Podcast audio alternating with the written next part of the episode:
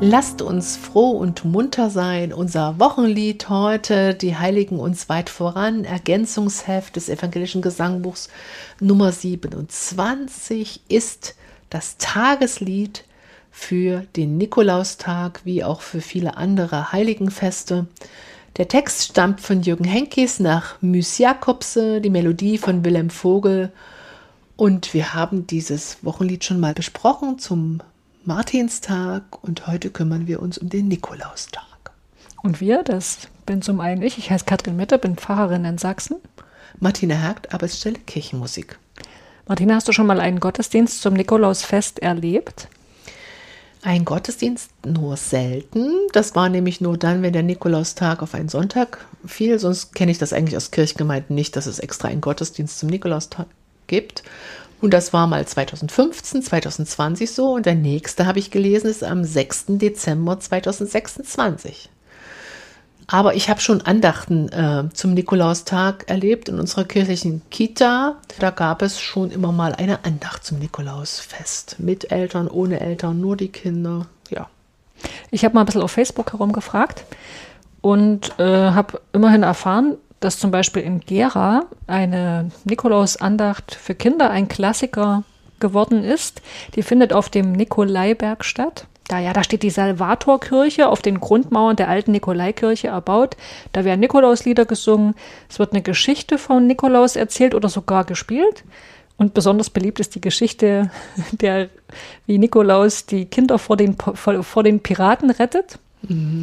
Äh, und der Höhepunkt ist dann, wenn der Bischof Nikolaus persönlich in die Kirche kommt und an die Kinder Mandarinen, Nüsse und Lebkuchen verteilt. Und dann wird Kollekte gesammelt und die ist meistens für so ein Kinderprojekt bestimmt, zum Beispiel für SOS Kinderdörfer.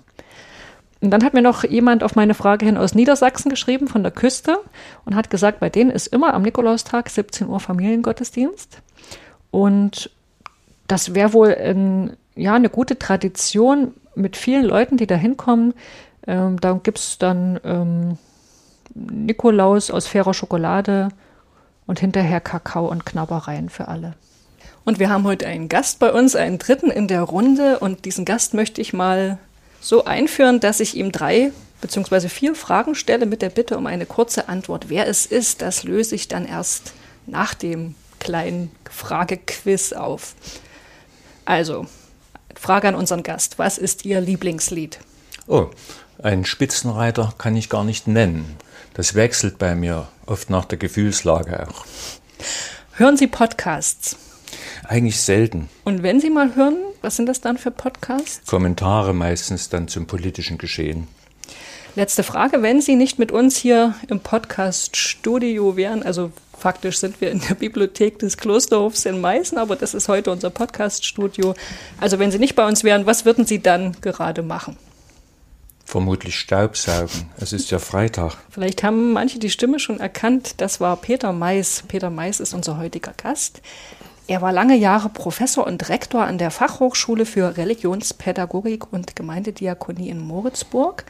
Später dann einer der Superintendenten von Dresden und als Höhepunkt seiner Laufbahn hat er als Dezernent für theologische Grundsatzfragen in der Sächsischen Landeskirche gewirkt.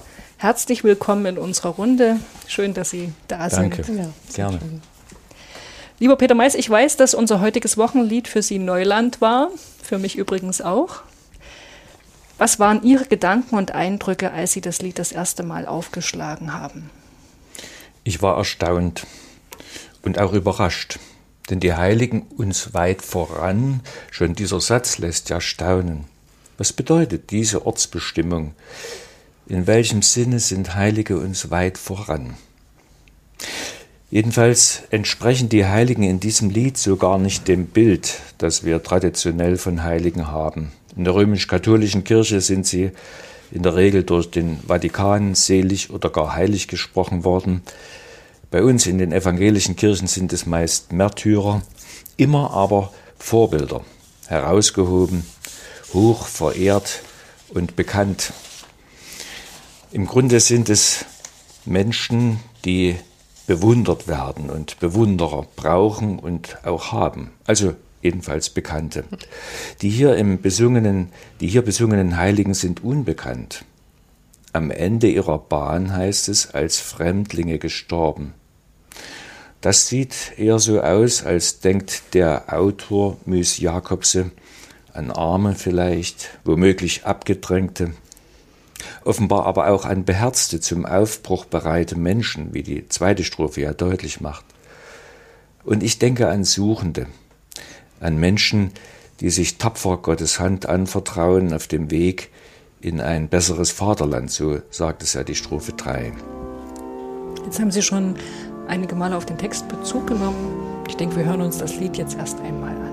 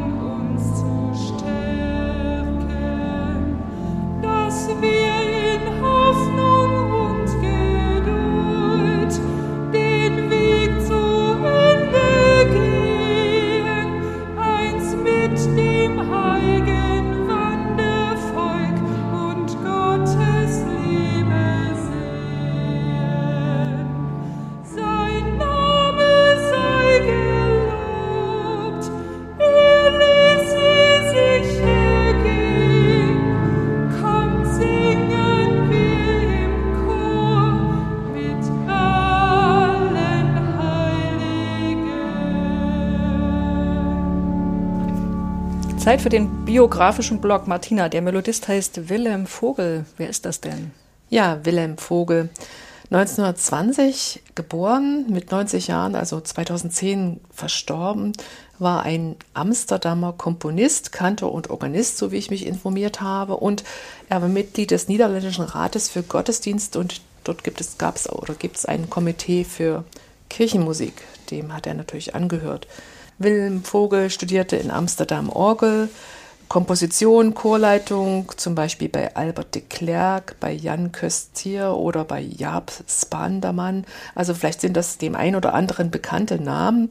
Und er war dann ab 46, 1946 Organist und später Kantor der reformierten Emma-Kirche in Watergraafsmeer. Ich habe ein bisschen Mühe mit diesen niederländischen Namen. Ja. Äh, hoffe, die richtig auszusprechen. Und später dann in der New Kapelle in Amsterdam. Und dort begann er eigentlich eine sehr, begann eine sehr prägende Zeit für sein Lebenswerk. Er hat nämlich dort eine Kantoreihe, also eine Chorreihe begründet mit vielen liturgischen Andachten und verschiedensten Formaten, hat experimentiert. Und diese Zeit fiel in die Mitte des 20. Jahrhunderts in so eine liturgische Aufbruchsbewegung in den Niederlanden. Also nicht nur er, sondern auch viele andere Gemeinden und Kantoren begannen über die Gestaltung der musikalischen Interpretation von Sonntagsgottesdiensten neu nachzudenken. Und sie haben sich eigentlich orientiert an der evangelisch-lutherischen Tradition, aber auch Einflüsse aus der anglikanischen Liturgie sind verschmolzen in diesen neuen Konzepten und Versuchen, ganz viel mehrstimmige Varianten für Chöre im Wechsel mit Gemeindegesang. Also der Gemeindegesang war ein ganz wichtiges Element dabei. Es entstanden viele neue Chorkompositionen, Lieder, polyphone Arrangements von Psalmen, von Hymnen und natürlich wurden auch neue Texte und Lieder geschrieben. Und vielleicht sieht man das ganz gut in dem 1973 herausgegebenen Liederbuch, ähm, ähm, das Liedbuch vor der Kerken, das Gesangbuch der niederländischen Kirchen, die einen Großteil dieses neuen Repertoires abbildeten. Im späteren neuen Liedbuch 2013 herausgegeben ist auch noch eine große Anzahl von Melodien von Wilhelm Vogel enthalten. Ich will das noch ein bisschen illustrieren, was ich meine mit der liturgischen Aufbruchsbewegung. Also es wurden nachmittags und abend Gottesdienste eingeführt, Kantatengottesdienste und es war ganz wichtig, dass die Kantate dass Kantaten aus der Fülle der deutschen lutherischen Kirchenmusik, also Barockzeit, Bach, Schütz und so weiter, da musiziert wurden und die aber in engen Zusammenhang mit dem Verkündigungsteil standen. Und es gab auch so aus der anglikanischen Tradition so neue Formen wie diese Evensongs, Vesper, Andachten musikalischer Art mit, wie gesagt, einem reichen Repertoire von neuen Liedern. Also man muss dazu sagen, dass diese Gemeinde 1973 geschlossen werden musste, weil die, die Innenstadt, das Stadtzentrum sich entvölkert hatte und ein solcher Rückgang des Kirchenbesuchs zu verzeichnen war, dass man einfach überlegt hat, bespielen wir diesen Raum noch. Und die Kantorei unter Leitung von Wilhelm Vogel war ja dort zu Hause und die ist dann einfach übergesiedelt in die Oud-Kerk in Amsterdam. Äh, dort war ein sehr inspirierender Pfarrer, der da auch sehr offen und einladend war.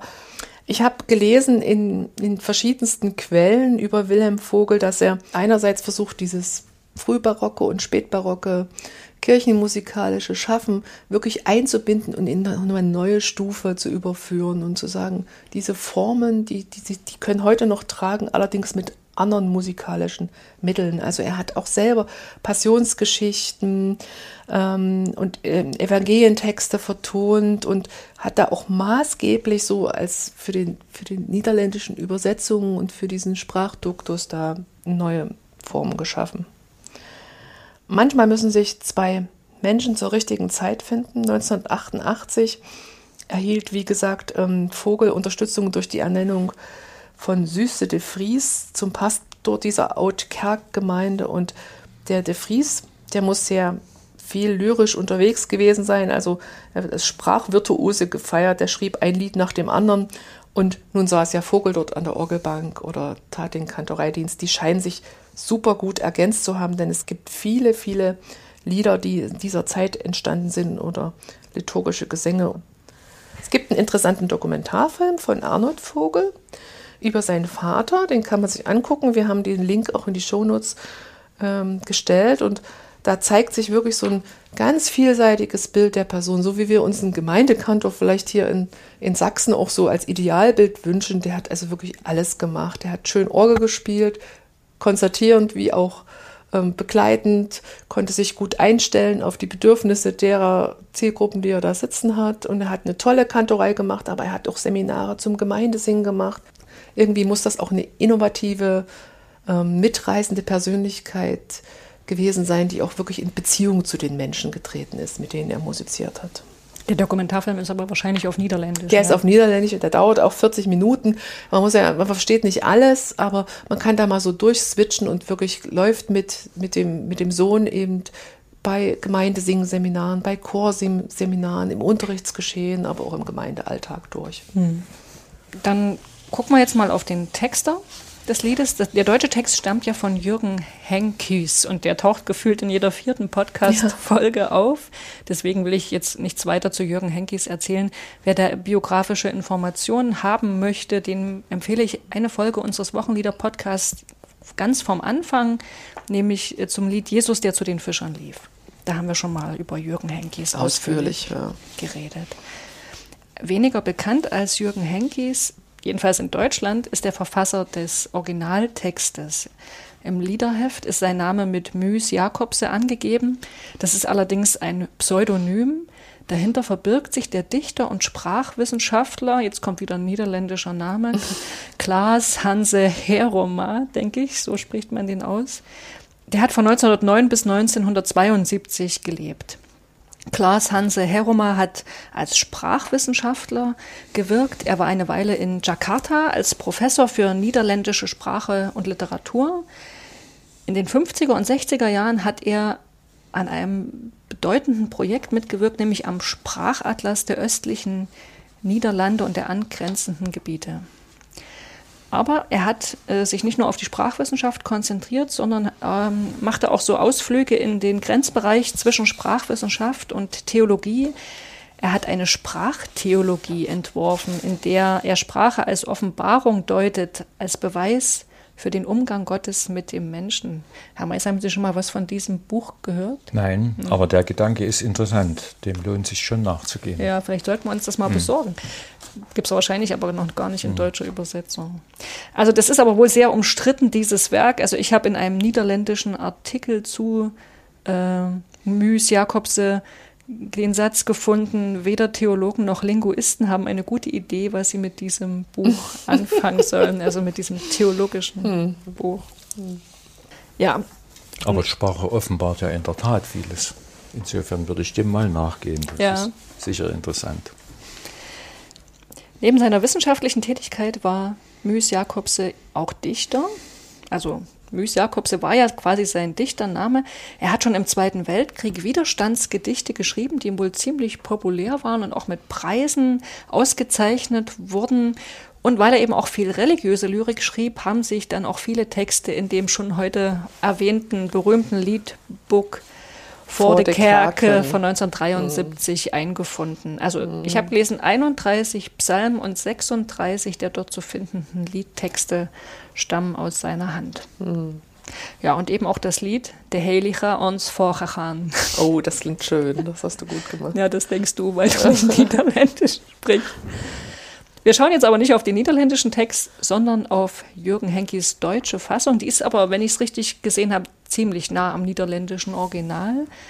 Ein Lied über Heilige. Herr Mais, was sind denn Heilige? Was zeichnet die aus? Ich vermute, wenn man etwa eine spontane Umfrage starten würde, viele Zeitgenossen würden vermutlich spöttisch oder ironisch manche aber vielleicht auch respektvoll sagen, Heilige sind Glaubenshelden, salopp Superchristen, Moralathleten und sicher gelegentlich auch Scheinheilige. Aber es ist ja klar, das sind alles Begriffe, die wir den Heiligen zuschreiben. Sie selber würden das von sich wohl nicht sagen. Ich meine hoffentlich auch nicht denken, dann wären sie automatisch keine mehr. Aber es ist eine sinnvolle Überlegung, weil ich glaube, das ist gut, ist immer da, zuerst danach zu fragen, wer Heilige ausgesucht und dann heilig gesprochen hat. Denn dahinter steckt ja immer ein Interesse. Hm. Der biblische Befund jedenfalls ist eindeutig. Gott hat den Menschen ausgesucht und heilig gesprochen. Ihr sollt heilig sein, denn ich bin heilig. So lässt Gott im dritten Mosebuch das Volk Israel wissen und dass die Adressaten weder moralisch weiße Westen tragen, noch Glaubenshelden waren, erzählt die hebräische Bibel wie auch das Neue Testament nahezu in jedem Kapitel. Im biblischen Sinne sind Heilige also keine vollkommenen oder schuldlose Menschen, sondern von Gott ergriffene Menschen. vielleicht könnte man sagen, von ihm beschlagnahmt. Heilige sind Menschen, die Gott gehören und die sich von ihm angezogen wissen. Und ich denke, es sind Menschen, die auf der Suche sind, auf der Suche nach immer mehr Wahrheit über sich, über ihr Leben, über die Welt, über Gott. Wahrheit hat ja die Eigenschaft, sich zu vermehren, zu wachsen. Und von daher ist es folgerichtig, dass das Neue Testament ganz selbstverständlich von Heiligen spricht. Unser Glaubensbekenntnis ja auch. Als Gemeinschaft der Heiligen werden wir bezeichnet. Immer wenn die Gemeinde oder die zu Gott gehörenden angesprochen sind, wird von den Heiligen gesprochen. Da haben wir ja aber den interessanten Befund, dass unser Wochenlied offenbar dieses äh, Verständnis der Heiligen, das Sie jetzt skizziert haben, nicht teilt. Ne? Denn wir als die singende Gemeinde, wir werden ja erstmal, zumindest in der, ja, gleich am Anfang des Liedes, nicht als Heilige angesprochen. Jedenfalls, es heißt ja, die Heiligen uns weit voran. Und dann denke ich doch, das sind offenbar andere Menschen als wir. Na, vielleicht lese ich mal den Text vor der ersten Strophe. Da steht, die Heiligen uns weit voran haben hier nichts erworben. Sie sind am Ende ihrer Bahn als Fremdlinge gestorben und glaubten doch, dass Gottes Hand, die sie bis dort geleitet, in einem besseren Vaterland die Stadt für sie bereitet. Sein Name sei gelobt, er ließ sie sicher gehen. Kommt, singen wir im Chor mit allen Heiligen. Also ich bleibe dabei, der Anfang unterscheidet uns singende Christen von den Heiligen. Und hier wird auch deutlich, das hatten Sie auch in Ihren ersten Assoziationen ja schon ähm, markiert, Herr Mais, dass, naja, hier sind nicht die bewunderten und verehrten Wundertäter und Märtyrer offenbar als Heilige im Blick, ne, wie die katholische Kirche sie verehrt, aber wir haben ja auch ein, als evangelische, wir haben ja auch einen Heiligenkalender, also es ist von den Fremdlingen die ja. Rede. Also ich, ja, ich, ich habe überlegt, ob vielleicht, naja, ob da eigentlich quasi so eine zeitliche Verzögerung drin ist, ne? dass sozusagen die, die heute als Heilige, als auch als Wundertäter verehrt werden, zu ihren Lebzeiten ja nicht unbedingt so gesehen wurden. Also ich denke an die Biografie von Edith Stein zum Beispiel, ne? die war ja Zeit ihres Lebens, die, hatte schon eine gewisse Bekanntheit in bestimmten Kreisen, aber diese Popularität, die sie mhm. heute hatte, damals auf keinen Fall. Ja, in der Tat ist die Sicht auf Heilige des Liedes für uns zunächst einmal befremdlich. Und es könnte schon so sein. Denn viele Heilige mit der Bekanntheit, nicht? Äh, viele Heilige sind ja äh, schon zu Lebzeiten verehrt worden, die meisten vermutlich sogar. Aber es gab auch welche, bei denen hat es Jahre, Jahrhunderte gedauert, bis sie bekannt und selig oder gar heilig gesprochen wurden. Ein Beispiel zum Beispiel ist etwa der Nikolaus von Flühe, Hauptpatron der Schweiz, 1487 gestorben und erst 1669 selig gesprochen. Die Heiligsprechung ist dann 1947 erfolgt. Hm. Vielleicht ist also das Unbekannte ein Motiv. Ähm, ich denke aber, das Lied will mit seiner Charakterisierung der Heiligen als Fremdlinge vielleicht eher daran erinnern, dass Fremdheit und der Umgang mit dem Fremden zu den ganz ursprünglichen biblischen Erfahrungen gehören. Schon das Alte Testament entwirft die Fremdenliebe als gebotene kulturelle Hochleistung. Im Gleichnis vom Weltgericht wird Jesus als Fremder vorgestellt, den wir besucht haben, begleitet oder gespeist.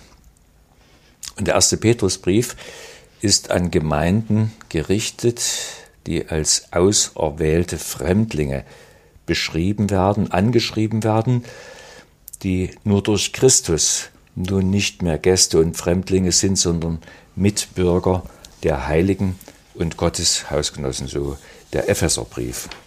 Ja, ich würde den biblischen Befund auch gern noch ergänzen und erweitern, ne? und zwar mit Blick auf den Hebräerbrief. Also dort ist ja im elften Kapitel auch davon die Rede, dass, dass glaubende Gäste und Fremdlinge auf Erden sind. Und ich habe mir die Passage nochmal im Vorfeld unserer Aufnahme angeguckt und äh, hatte den Eindruck, dass dieser Abschnitt aus dem Hebräerbrief, also Verse aus dem elften Kapitel, äh, sogar unmittelbar verarbeitet sind in unserem Lied. Ne? Denn im Hebräerbrief heißt es, durch den Glauben ist Abraham ein Fremdling gewesen in dem verheißenen Lande wie in einem Fremden.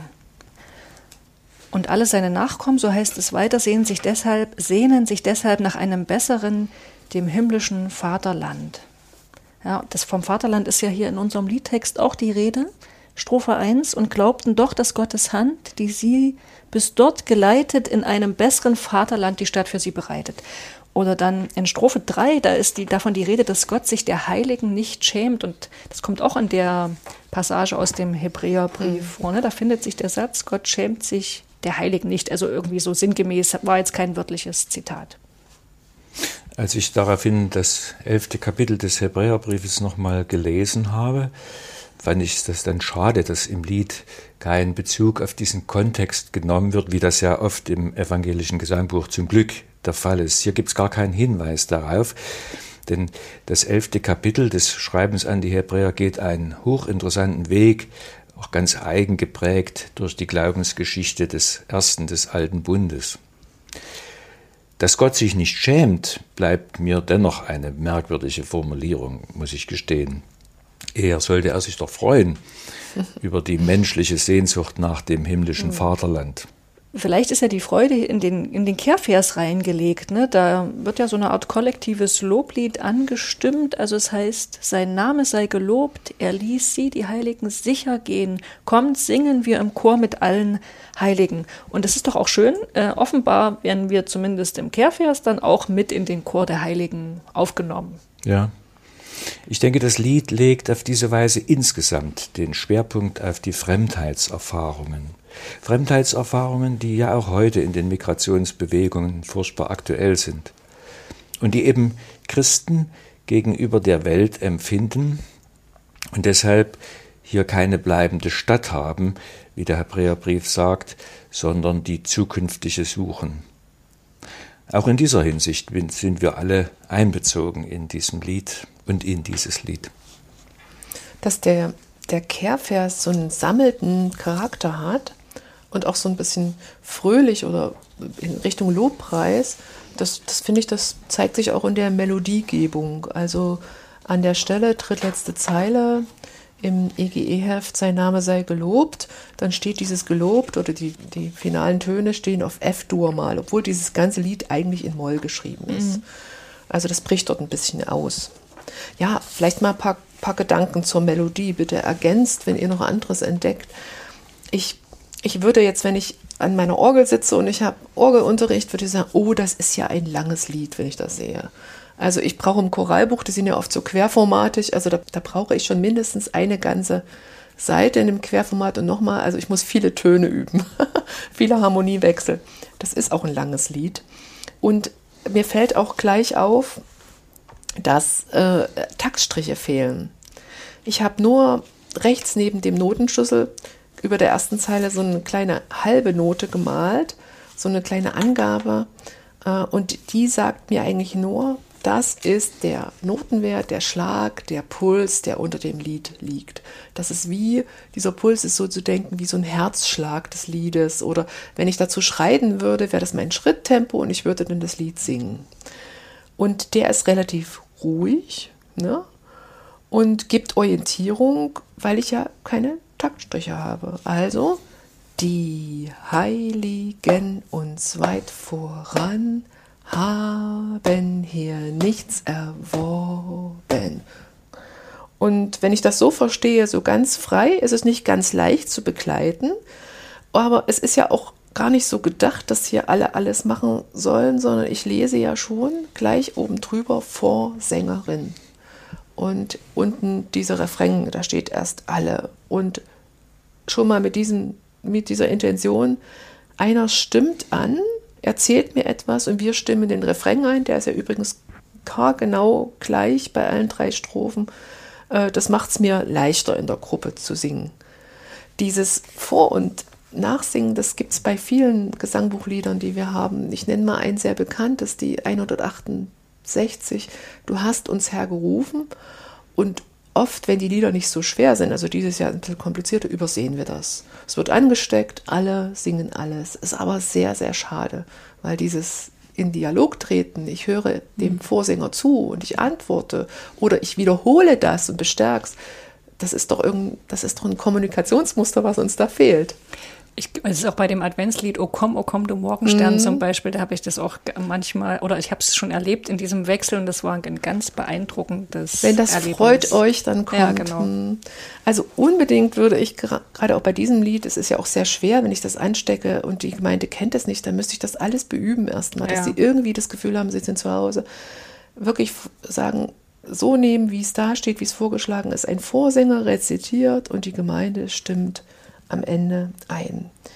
Und das macht auch textlich Sinn. Das macht musikalisch Sinn und das macht auch vom, vom, von der Dramaturgie im Klang und Raum. Forte und Piano, einer singt eine Frauenstimme und dann kommen gemischte Stimmen im, im Unisono-Chor. Das macht wirklich richtig Sinn. Also das nicht übergehen und ein bisschen sich da so an den katholischen Raum anlehnen, bei denen das selbstverständlich ist, im Gottesdienst, dass der Kantor von der Orgel etwas anstimmt und die Gemeinde es wiederholt und oft haben die gar nicht, äh, bei irgendeinem so kleinen Responsorium haben die gar nicht irgendeine Nummer angesteckt, sondern die singen einfach auswendig hinterher. Ja.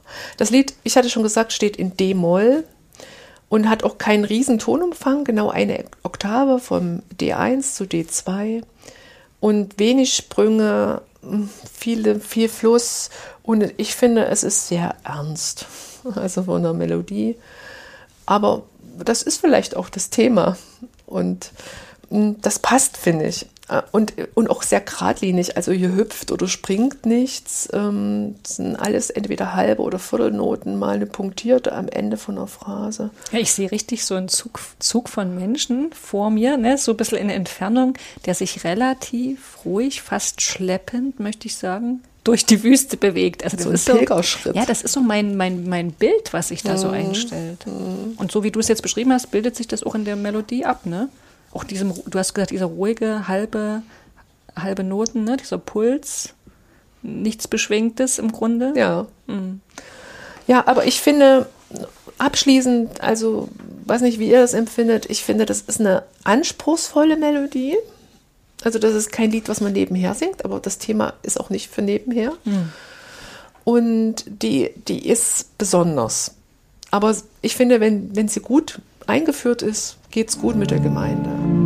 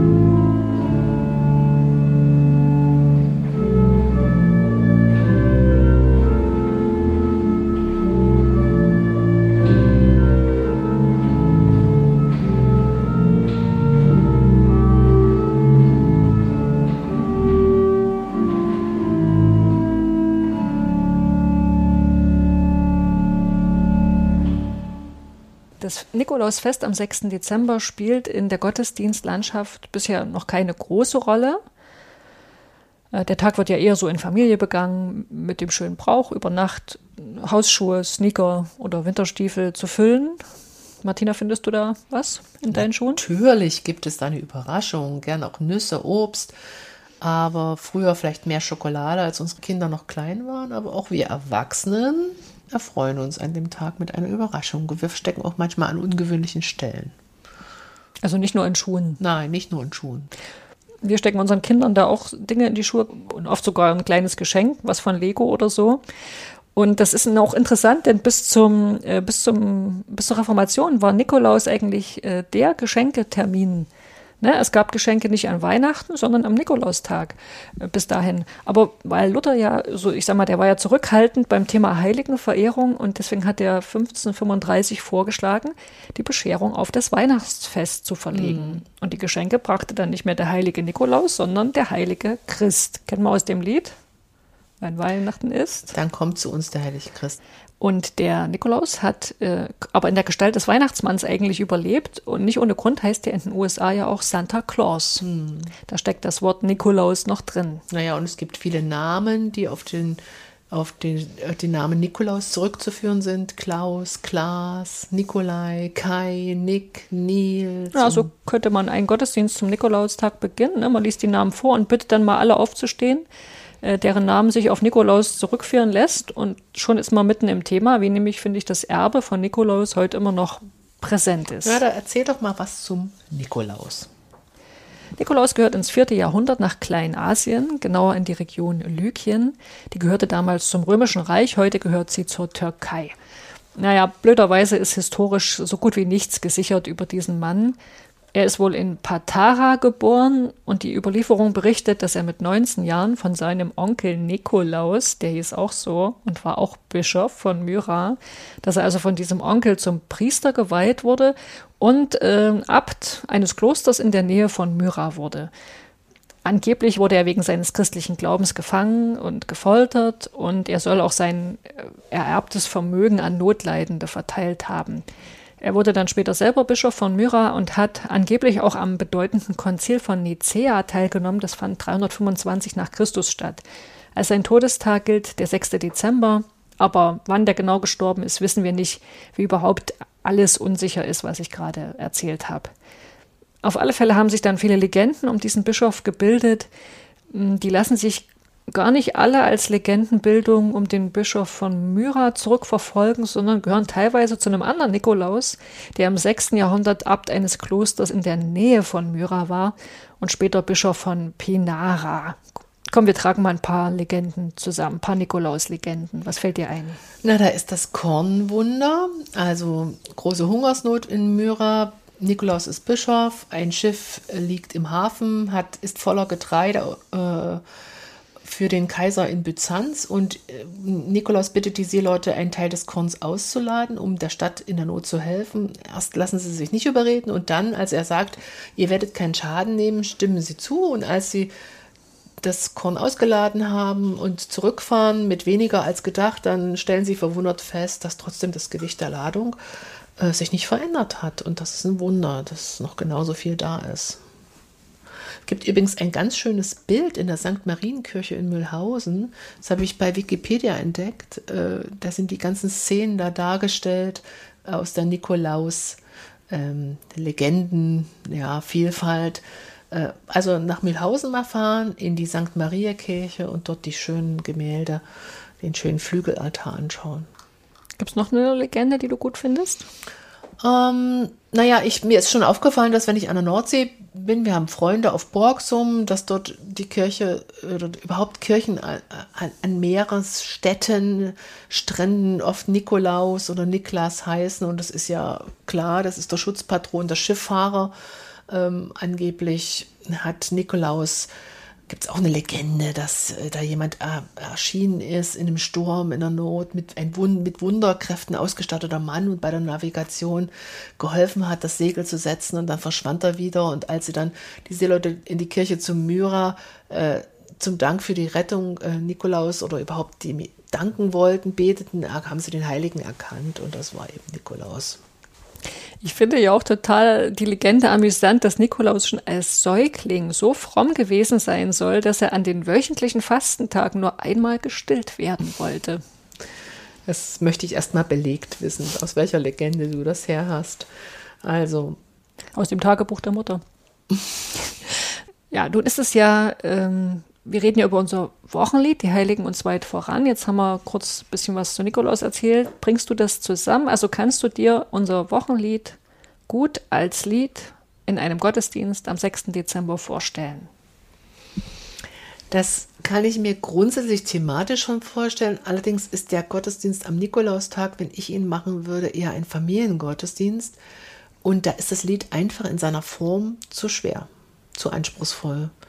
Ähm, ich, wenn der Nikolaustag auf einem Sonntag fällt, kann man ja auch einen anderen, ein anderes Proprium wählen, also den zweiten Advent. Wahrscheinlich stellt sich die Frage eh plus ganz selten äh, wähle ich dieses Lied aus. Äh, ich habe ja immer mehrere zur Auswahl und wenn ich dann weiß, es sind Kinder dabei oder im Advent wollen wir auch ganz viele andere Lieder singen, da gibt es auch Lieder von Heiligen. Also wahrscheinlich würde ich es kaum auswählen, jedenfalls nicht am Nikolaustag, aber es passt dahin. Okay, dann lass uns jetzt noch mal ganz allgemein darüber reden, wie unser Wochenlied im Gottesdienst zu singen wäre, jetzt mal ganz unabhängig von seinem Einsatz am 6. Dezember. Ja, wie singen wir das Lied im Gottesdienst? Im Wechsel hast du ja schon uns eingeschärft, dass das sein muss.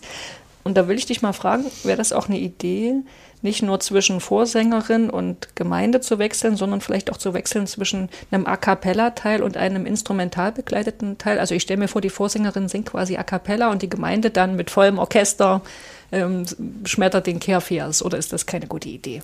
Also A cappella heißt ja unbegleiteter Gesang, ohne instrumentale, instrumentale äh, Begleitung dazu.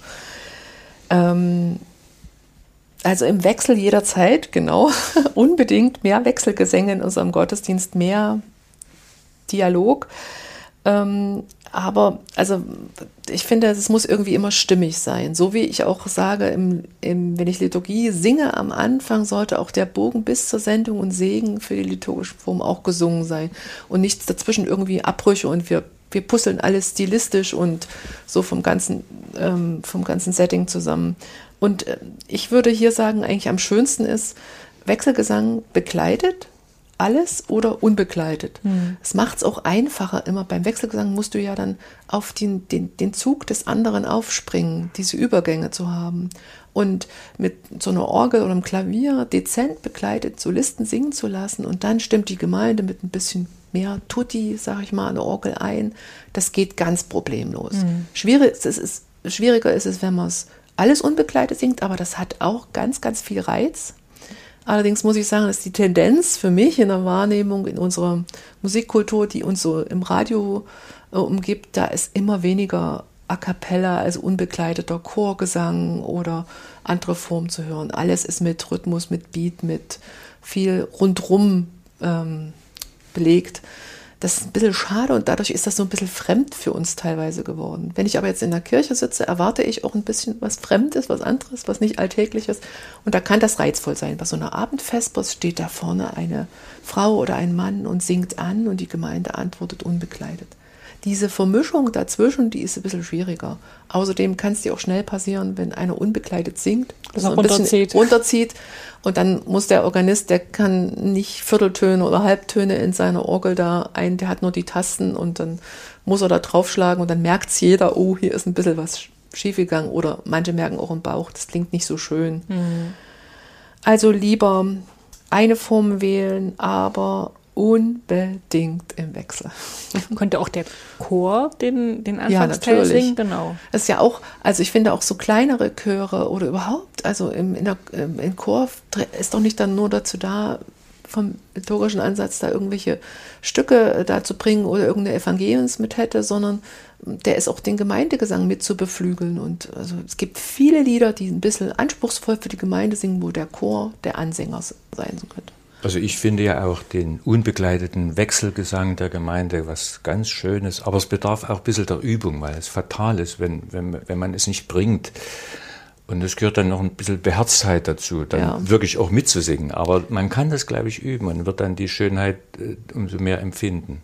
Also die in diesem geht, Wechselgesang liegt. Richtig, es geht nur, hm. wenn alle sich in der Melodie zu Hause fühlen. Also alle wissen, wie es geht, unbegleitet. Und wenn man jetzt mal von der klösterlichen Gemeinschaft her denkt, die üben diesen unbegleiteten Wechselgesang ja ähm, jeden Tag mehrfach. Und hm.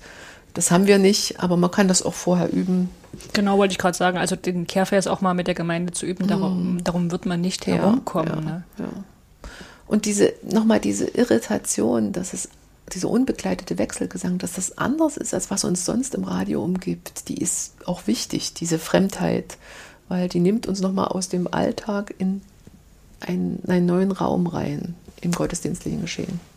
Das ist eine Fremdheit, die dem Verständnis des Heiligen ja nahe kommt. Stimmt, die sind ja auch uns manchmal ein bisschen fremd gut. und schrullig ja, und seltsam. Schrullig ist das letzte Wort in unserem Podcast. Ja, ich danke Ihnen, Peter Meist, dass Sie sich auf den Weg zu uns nach Meißen gemacht haben, Ihre Gedanken hier eingebracht ja, haben. Ja, das war schön. Hat Spaß gemacht.